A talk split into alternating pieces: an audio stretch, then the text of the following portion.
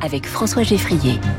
6h38, bonjour Jean-Marc Gallo. Bonjour. Bienvenue sur Radio Classique dans Comment j'ai réussi. Vous êtes le directeur général de Veuve Clicquot Pont-Sardin. La maison a fêté ses 250 ans, même 251 euh, cette année.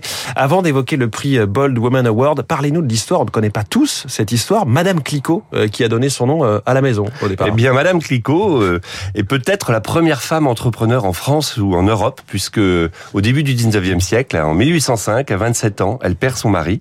On n'a pas le droit de diriger une entreprise en France sauf si c'est on est une veuve dans une entreprise familiale. Et contre l'avis de tous, elle reprend euh, la maison Veuve Clicquot, les reines de la maison Veuve Clicquot, avec une audace. À 27 ans en plus. Hein, à 27 ans, avec une audace et une détermination incroyable. Et elle invente le rosé d'assemblage, les, les millésimes et la table de remuage. Et elle développe à l'international la maison euh, Veuve Clicquot qu'on connaît maintenant aujourd'hui. La grande dame, hein, c'est l'un de ses surnoms. Alors son surnom, c'était la grande dame de la Champagne parce qu'on était dans un environnement extrêmement masculin.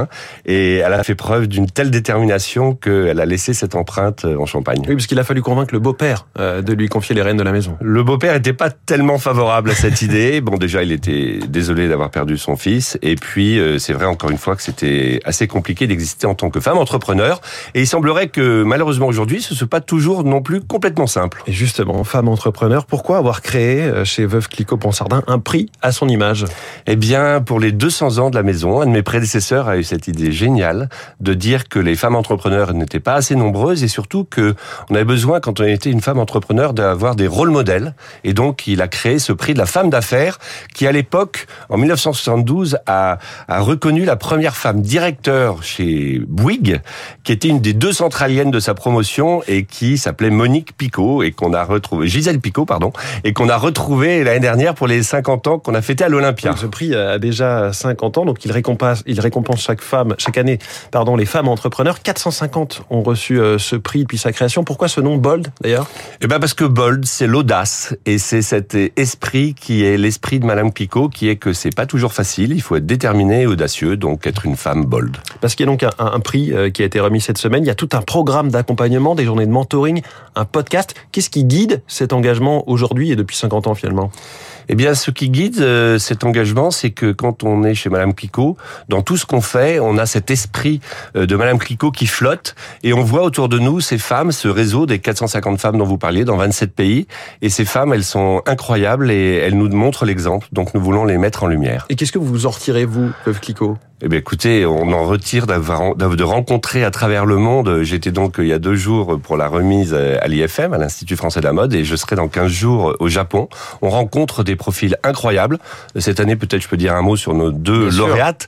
Nous avons euh, Sophie Lacoste, la patronne de Fusalp, qui dans les dix dernières années a fait une reprise incroyable de Fusalp, qui est donc la Bold Woman Award avec cette, cette marque prêt-à-porter, notamment pour les sports d'hiver. Nous l'avions su euh, à votre place ici euh, il y a deux mois. Eh bien, vous avez découvert sûrement cette personnalité solaire qui a une, un enthousiasme extraordinaire. Et puis aussi des jeunes entrepreneurs.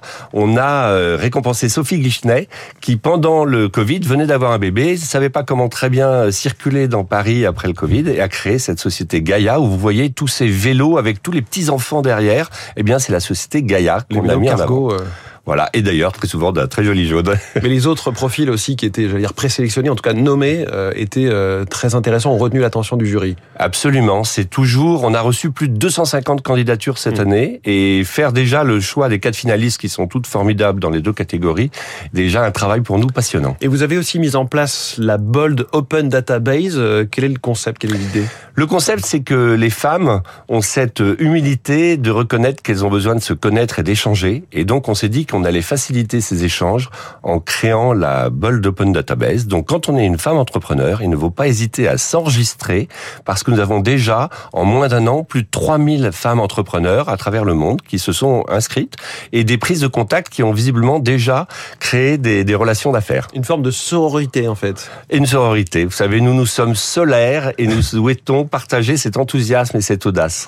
Jean-Marc Gallo, euh, directeur général de Veuve Clicquot Ponsardin. Alors il est 6h42, c'est pas forcément l'heure de de déboucher une bouteille de champagne. On va le faire avec, un peu tôt. avec modération. Comment se porte ce marché du champagne? Le marché du champagne a connu un effet post-Covid absolument euphorique. J'ai envie de dire que dans tous les pays dans le monde, on a retrouvé toutes les lettres de noblesse du champagne et on a découvert la consommation qu'on avait d'habitude dans des restaurants et des bars et les gens se sont mis à consommer chez eux pendant le mmh. Covid. Donc deux années extraordinaires et après ces deux années extraordinaires, j'ai envie de dire qu'on a on reprend un petit peu une stabilité, mais nous sommes à des niveaux très largement supérieurs à ceux de 2019. Et la France est toujours euh, quasiment la moitié de la consommation de, champagne euh, dans le monde? C'était vrai que jusqu'à il y a 5 ou 10 ans, c'était une bonne moitié de la consommation. Les marchés étrangers se sont plus développés que la France, qui maintenant représente plutôt 45%. Vous avez des pays comme euh, le Japon, en Afrique aussi, et puis les États-Unis où Veuve Clicquot est très fort, parce qu'on a presque 45% de part de marché aux États-Unis. Mmh. Donc c'est euh, il y a beaucoup de pays dans le monde avec euh, une forte consommation. Le marché va bien. Est-ce que euh, la, les vendanges, la, le, millésime, entre guillemets, même si on pas toujours parler de millésime dans le champagne, 2023 va être bon Alors 2023 a été quantitativement surtout très impressionnant. Plus de 15 000 kilos à l'hectare, entre 15 et 20 000 kilos hectare, ce qui est du, presque du jamais vu depuis 5 ou 10 ans, et avec une qualité qui sera très bonne. Donc on va avoir des belles bouteilles dans deux ou trois ans à boire. Il y a une question qu'on se pose et qui concerne toute l'agriculture, mais aussi notamment la viticulture et évidemment le champagne.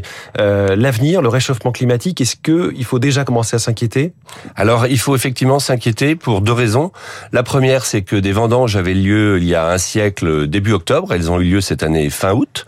Et puis, il y a quand même ces conditions pour euh, faire les vendanges où vous avez une température extrêmement importante, ce qui n'est pas bon du tout et pour les personnes qui font la vendange et puis aussi pour les raisins qui n'aiment pas quand il fait trop chaud. Mmh.